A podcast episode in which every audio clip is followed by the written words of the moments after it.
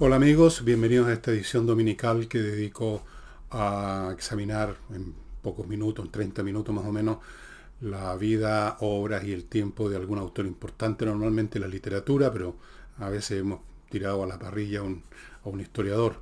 Antes de partir con el autor de hoy, que es Albert Camus, les recuerdo a um, Ignacio, la criatura que espera ayuda para seguir viviendo tan simple como eso. Ustedes ya conocen la historia, es una enfermedad súper, súper complicada y requiere una cantidad de dinero impresionante para poder mantenerlo funcionando todavía y espero que para siempre, por todo el tiempo que sea que Dios le entrega así a Ignacio.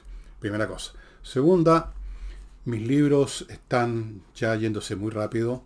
Siempre se van rápido, pero cuando quedan pocos pareciera que van más rápido todavía en elvillegas.cl slash tienda. Ahí encuentran mis libros agrupados o de a uno, o de a dos, o de a tres, en distintas combinaciones a precios de liquidación.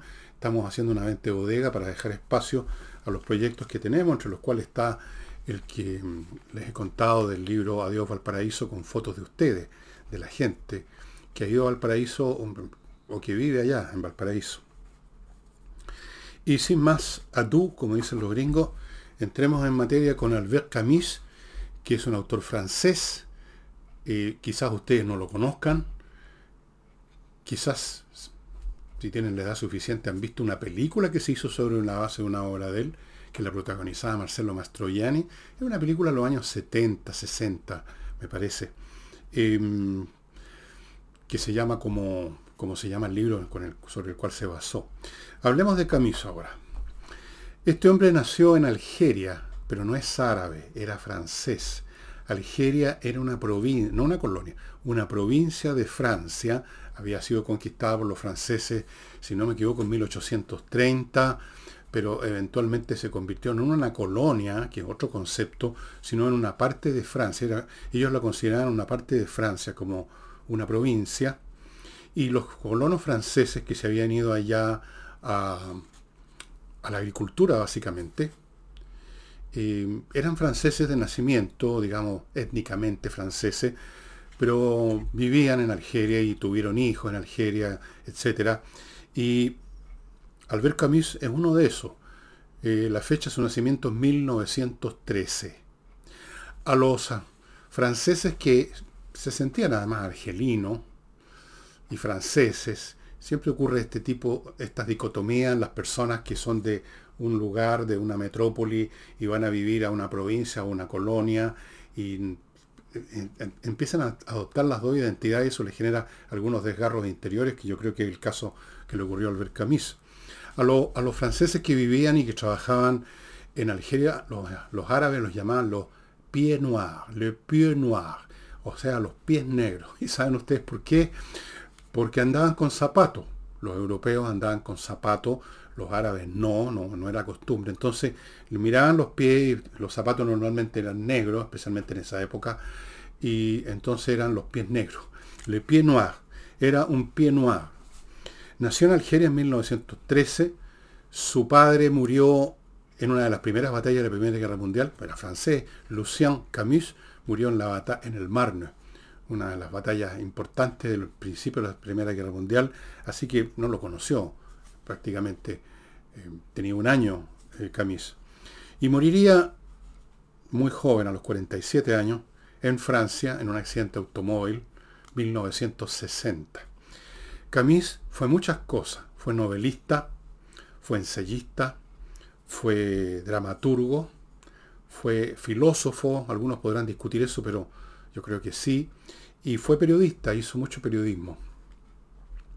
Esta familia en la que nació y cuyo padre murió cuando él tenía un año, los Pianoir, eh, se dedicaban efectivamente a la agricultura, pero al morir el papá, Lucien Camus, eh, naturalmente se produjo ahí un, problema. Eh, se mudaron a la casa, a la familia, a la mamá, Albert Camus, se mudaron a la familia, a la casa de una de un pariente, una abuela, y, y no tuvo en su primera infancia una niñez como la que he descrito, que es propia de tantos escritores o quienes llegarían a ser escritores a la sombra de una biblioteca, de muchos libros, no había nada, eran pobres. Eh, vivían en uno de los barrios más pobres de Argel, que era la capital de, de esta provincia francesa llamada Argelia, se llamaba Argel. Todo esto cambió, como ustedes saben, Argelia se independizó, se convirtió en un país autónomo en los años 60, después de una guerra civil, o sea, una guerra bastante cruenta, bastante terrible, contra los franceses, contra la metrópoli. Eh, una niñez en un barrio pobre, sin libros, sin revistas, solo con la naturaleza, el mar, los paisajes desérticos que son siempre muy, muy, muy seductores y que fueron muy importantes en la formación espiritual de, de como él lo contaría en alguna de sus obras de remembranza infantil, eh, que ya les voy a contar cuál es. Eh, pero recibió una beca escolar gracias a que su padre había muerto en combate, entonces todos los niños de huérfanos de papá que habían muerto en el frente recibían algunos beneficios, una beca escolar y mm, terminó incluso el bachillerato y fue para él muy importante la presencia de dos maestros.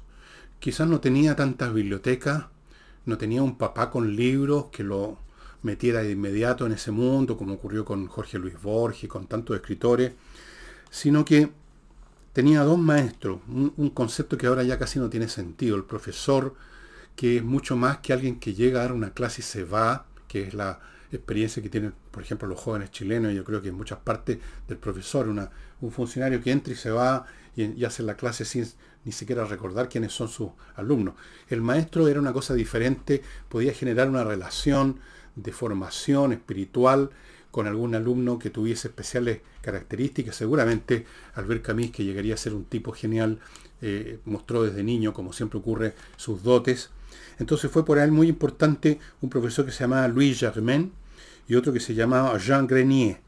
Tan importantes fueron y tan leal, porque una de las grandes cosas de, de Camus es su magnanimidad de espíritu, como ustedes lo van a ver, y espero hacerlo ver en estos pocos minutos, que él nunca se olvidó de Louis Germain y cuando recibió el premio Nobel, porque recibió el premio Nobel Camus en 1956, en el discurso de agradecimiento recordó insistentemente a Louis Germain, no sé si también a Jean Grenier.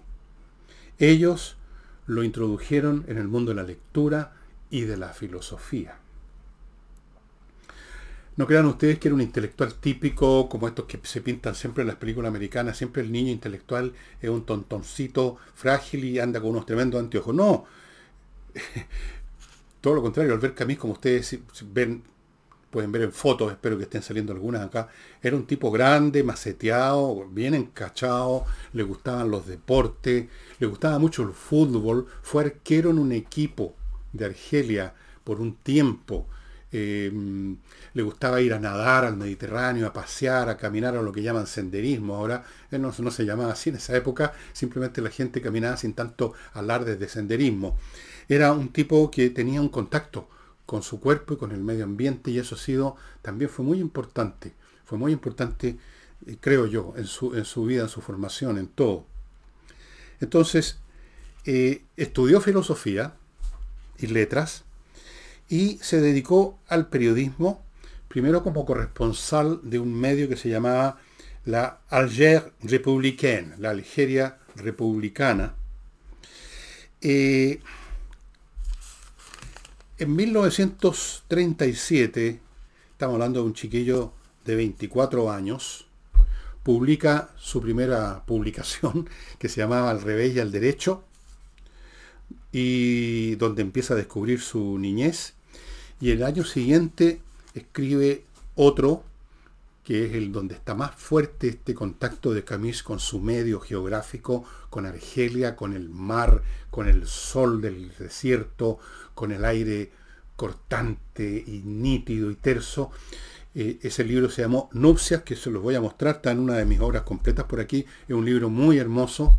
Ahí se ve la fuerza que tuvo para la formación de Camus su niñez en ese medio, en el desierto, en el mar, en los parajes atractivos y al mismo tiempo implacables, porque uno, si uno se pierde ahí se muere, de Argelia.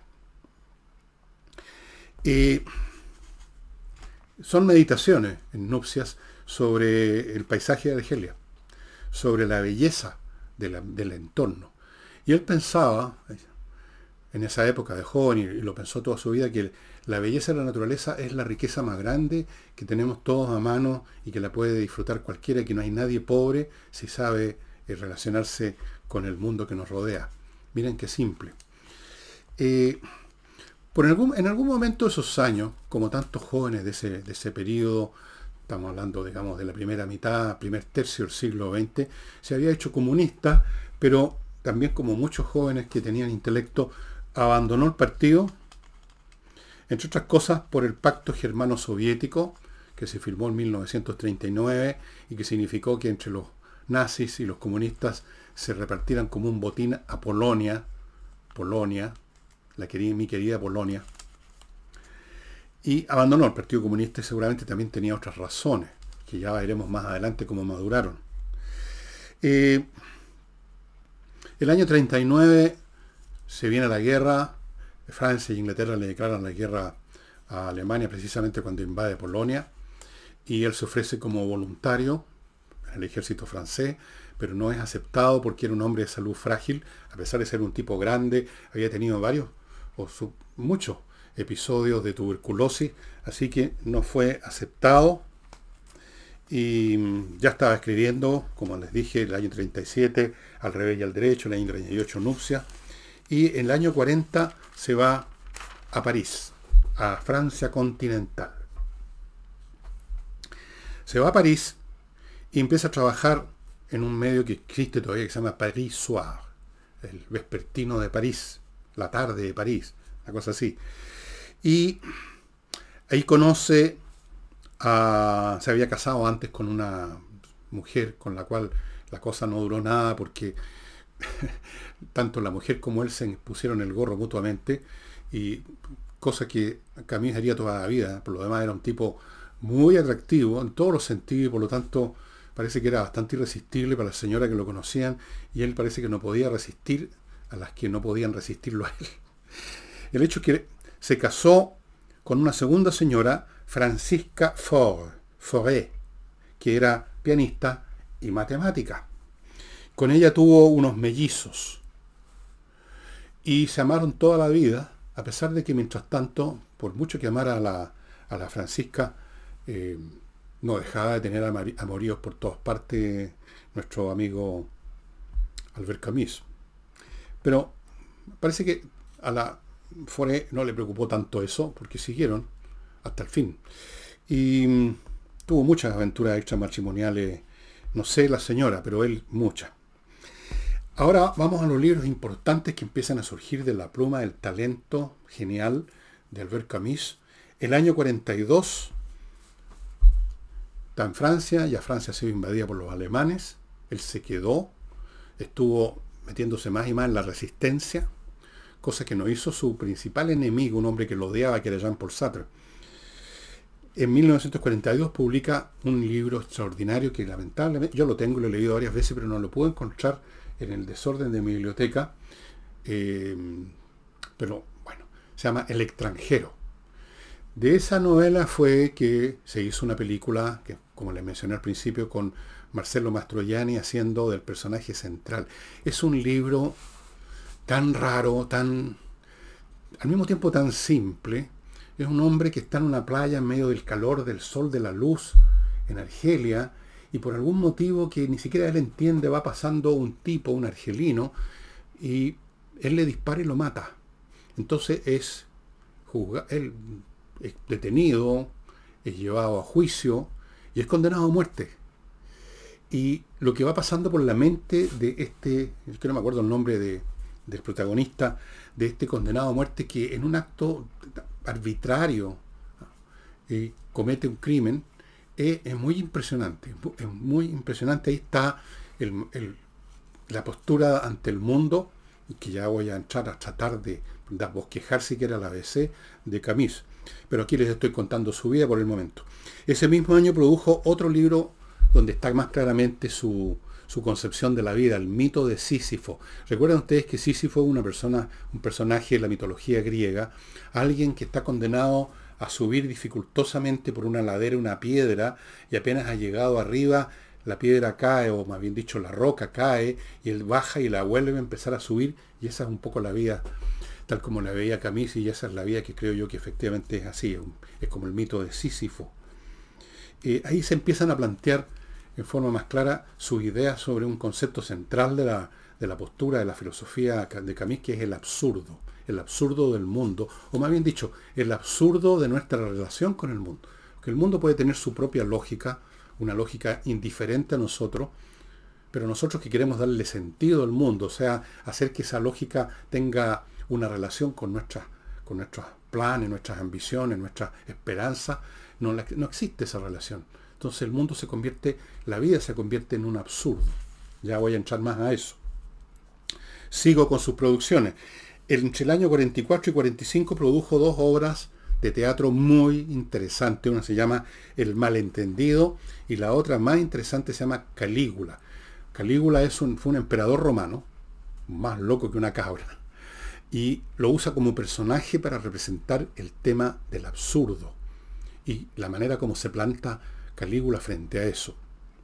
El año 47 produjo otro libro que aquí sí lo, lo encontré, La peste. La peste es una plaga, una epidemia como el COVID, pero más, más, mucho más severa, que hace que una ciudad se cierre. ¿Y qué pasa dentro de esa ciudad con la peste? Es la historia. Una vez más, los personajes y las peripecias de estos personajes tienen que ver con la postura de Albert Camus frente al mundo, su visión, su cosmovisión. Se supone que esto ocurrió en una ciudad argelina que se llama Orán, una ciudad que existe.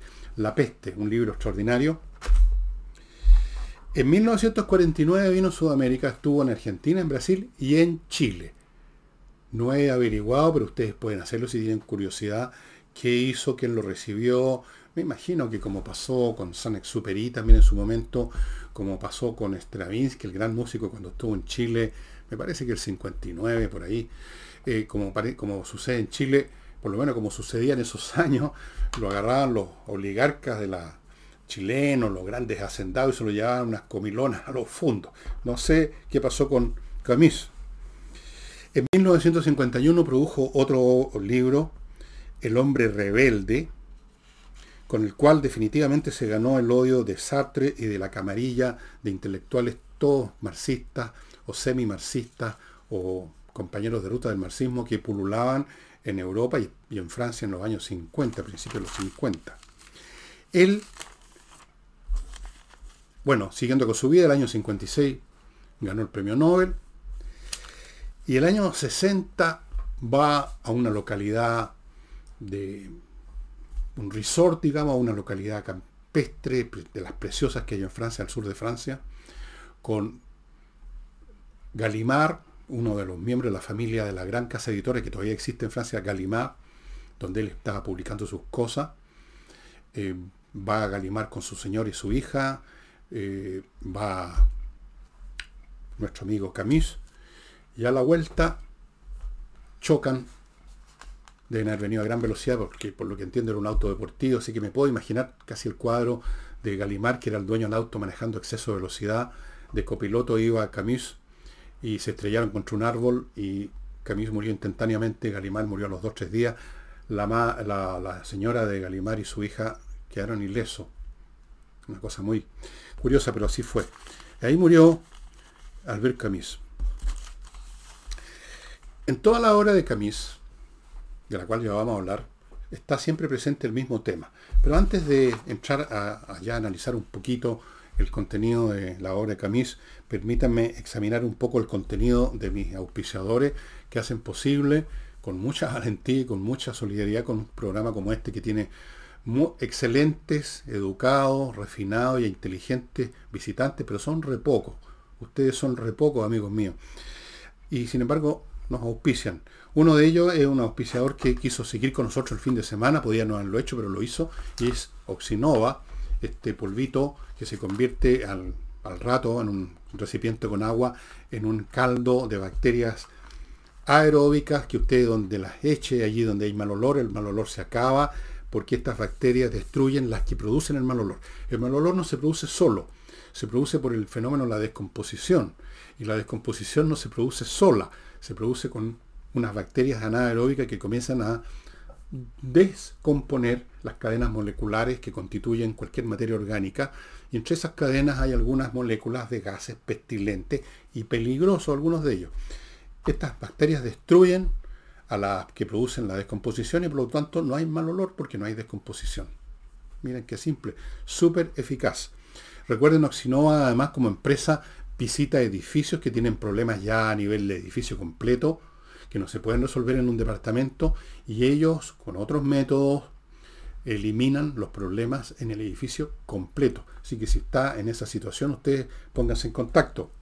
Y continúo en este bloque con Giso, esta empresa que se hace cargo de gestionarle la, el, ¿cómo se llama? el reembolso de la ISAPRE, si acaso usted en una intervención de salud que recurrió a la ISAPRE, su plan le otorga un reembolso. Si no lo hace, si lo hace personalmente, es, puede ser latoso, hay que salir, hay que ir a distintas partes. GISOS hace cargo, pone un gestor o gestora para usted, ese mismo gestor y gestora hace todos los trámites, usted no tiene que estar hablando con 20.000 personas y usted recibe su reembolso.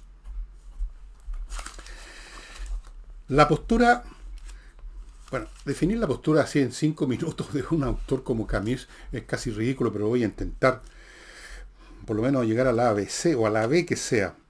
La postura de él es que es varias cosas. Una, que vivimos en el absurdo porque el mundo no, no nos da pelota. El mundo es indiferente, el cosmos, el medio ambiente es indiferente. Y sin embargo en nosotros hay una permanente aspiración a darle sentido a la vida y para eso tratamos de imaginar que somos parte de un plan, para los religiosos un plan divino, y aunque él no creía en Dios, entre paréntesis, eh, respetaba el cristianismo, porque ofrecía un plan, ofrecía algo a lo cual sujetarse y él era un hombre que decía, yo no creo en Dios, pero creo que el ateísmo así común y corriente no, no tiene mucho valor tampoco. Era un hombre que por, por ya van a haber otras razones se ganó el odio de Jean-Paul Sartre, que no lo podía ver ni en foto. Era un hombre que pensaba que a pesar de que el hombre es arrojado, que en el mundo no tiene sentido, o sea, tiene un sentido que no es el nuestro.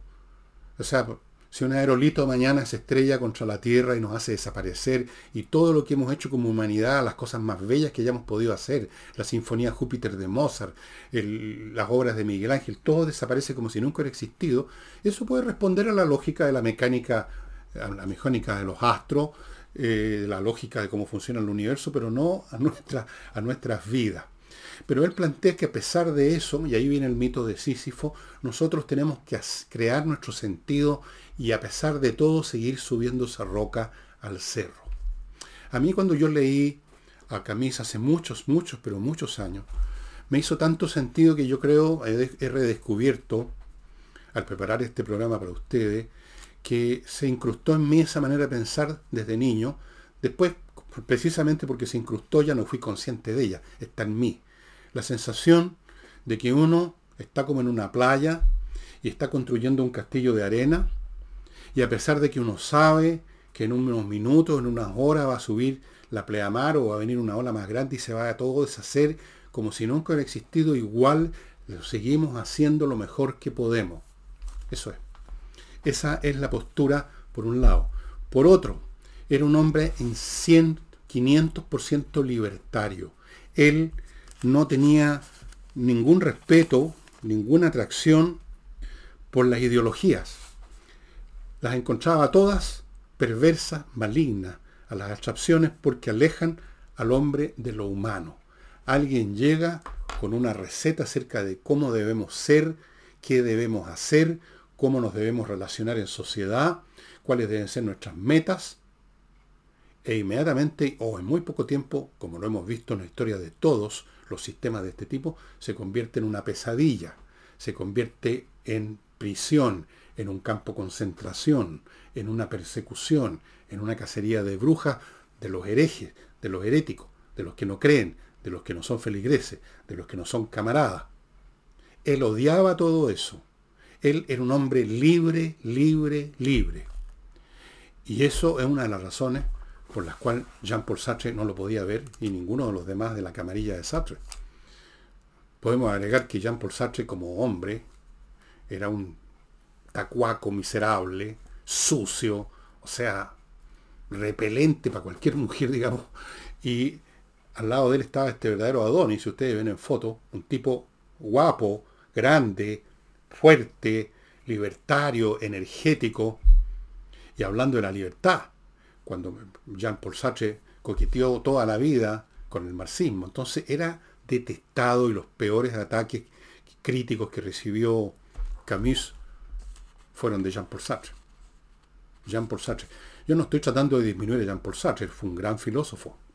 Quizás como filósofo uno pueda perfectamente decir que fue más grande que Camus, que más bien fue un escritor filosófico más que un filósofo. Pero uno no puede dejar de sentir que espiritualmente, quizás no como filósofo, pero espiritualmente, Camus era mucho más grande.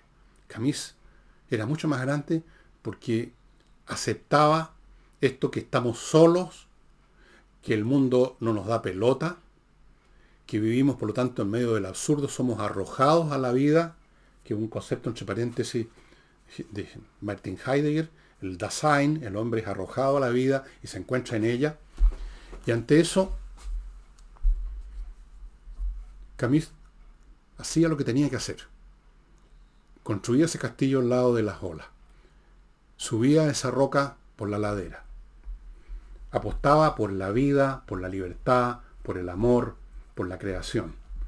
Eso es un hombre grande.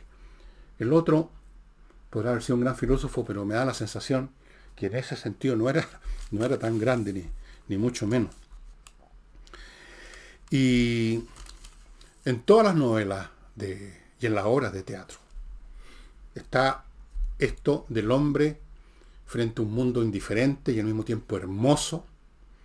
Está frente al hecho de la muerte que agrega un elemento más al absurdo, es decir, hacemos laboriosamente nuestras vidas, erigimos castillos, los volvemos a erigir cuando los lleva al mar, y todo esto para que nos, para morirse después, simplemente y desaparecer. Y esa suerte le va a caber a toda la humanidad, le va a caber al planeta, le va a caber al, al, sistema solar, y todo lo que hemos hecho no va, es como que no va a haber existido. Uno llega, uno piensa a veces, nadie va a escuchar la Júpiter de Mozart algún día. No, nadie. Nadie. O sea, es... Y a eso, a eso se enfrentaba Camus. Y eso aparece en todos los personajes, me parece a mí, de su obra. Como por ejemplo en La Peste, donde están encerrados en esta ciudad donde se están muriendo toda la gente, pero por montones todos los días. Y ahí hay unos hombres que igual hacen lo que tienen que hacer. Fíjense ustedes cómo son las, los cortocircuitos que produce la literatura. No hace mucho, creo que el año pasado me parece que fue, o antepasado, pero recientemente, leí una novela de ciencia ficción eh, muy trágica en que una raza maligna, extraterrestre, viene a nuestro planeta y lo destruye, lo empieza a destruir. Instala una serie de explosivos en el interior de la Tierra que empiezan a producir unas erupciones, terremotos, la destrucción del planeta como planeta. Y en medio de eso, se ha declarado un fuego en un bosque. Estamos ya con la tierra y todos saben que así va a ser, que está en proceso de destrucción, que no va a quedar nada, que todos van a ser aniquilados. Y unos bomberos van a luchar contra el fuego. Ahí está, Camis, luchando a sabiendas que es inútil, que es absurdo, pero es lo que hay que hacer. Es lo que hay que hacer. Esa es la postura de Albert Camus, que a mí personalmente me parece no absurda, sino que absolutamente convincente que no nos cabe otra cosa en este mundo. Incluso los que no creemos en Dios, que no creemos que vamos a, ir a otro mundo, que vamos a ser salvados, aplaudidos, que, que, todo el mundo se va a enterar de las cosas buenas que hicimos, que va a haber una especie como de happy end. No, no va a haber un happy end. Pero mientras estamos en este mundo absurdo, hacemos lo que podemos y subimos esa roca por la ladera una y otra vez. Una y otra vez. Y antes de continuar, porque me queda un poquito, les quiero recordar a Tienda Ancestral, amigos, que es esta tienda que tiene su casa matriz en Frutillar, hacen unos preciosos eh, objetos decorativos de fibras con fibras naturales, lo hacen unos maestros artesanos viejitos que se la saben todas, como todos los viejitos, nos las sabemos todas, y son fantásticos, grandes artistas, lámparas, eh, lo que se llama la pantalla, la lámpara, canasto, un montón de cosas, y distribuyen en todo Chile y en este momento están con unas rebajas tremendas del 40%, así que perdonen la alergia, por eso me pica la nariz, no es que me esté sonando con los dedos. Así que amigos, entren al, al sitio de ellos tiendancestral.cl, vean muchos productos que hay ahí, ordenen y les van a llegar con un 40% de descuento a cualquier parte de Chile donde usted viva. Continúo con Casona del Valle, que está esperando a este inversionista que va a convertir esa casona increíble, que tiene un terreno de 15 hectáreas alrededor, 9 piezas con baño, toda clase de dependencia de, de lujo. Está esperando al inversionista que va a convertir eso en un hotel de boutique para esos turistas con plata de hoy en día, que no van a un hotel simplemente a dormir y luego salen a otro lado, sino que se quedan ahí en los alrededores donde están estos hoteles boutique, porque esa es la idea, y ahí están, se instalan y quieren estar no con 400 personas, sino que con unos seleccionados personajes, hay unos poquitos, una especie de familia, aunque sea temporal, y eso es un estupendo negocio. Ya hay algunos hoteles de ese tipo en Chile, en el sur de Chile me parece. Bueno, aquí esta es la oportunidad de hacer otro en esta zona muy interesante, 15 hectáreas alrededor de la casa. Pónganse en contacto por teléfono, ahí están los medios de, para comunicarse con la familia que es dueña de esta casona. Y termino con miclimo.com, la empresa que ofrece una climatización con dispositivos no solo insuperables, la empresa ha ganado premios internacionales, sino que además ofrece algo que nadie más en Chile ofrece. Cinco años de garantía en la instalación. Cinco. Así es que vaya poniéndose en contacto, amigos. Bueno, eh, Camis, en cierto sentido, recuerda, parece un personaje hollywoodense, la verdad.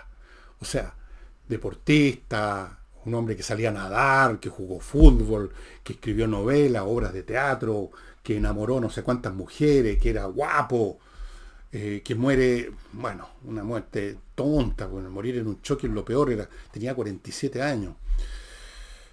Un hombre así es difícil calificarlo como un filósofo o como un novelista.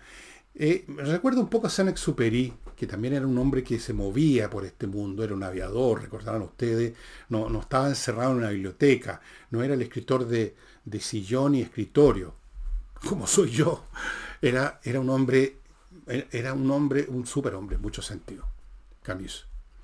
Y mm, las novelas de él, ¿para qué le voy a decir que están bien escritas o no? Obviamente que están muy bien escritas, pero están con este contenido.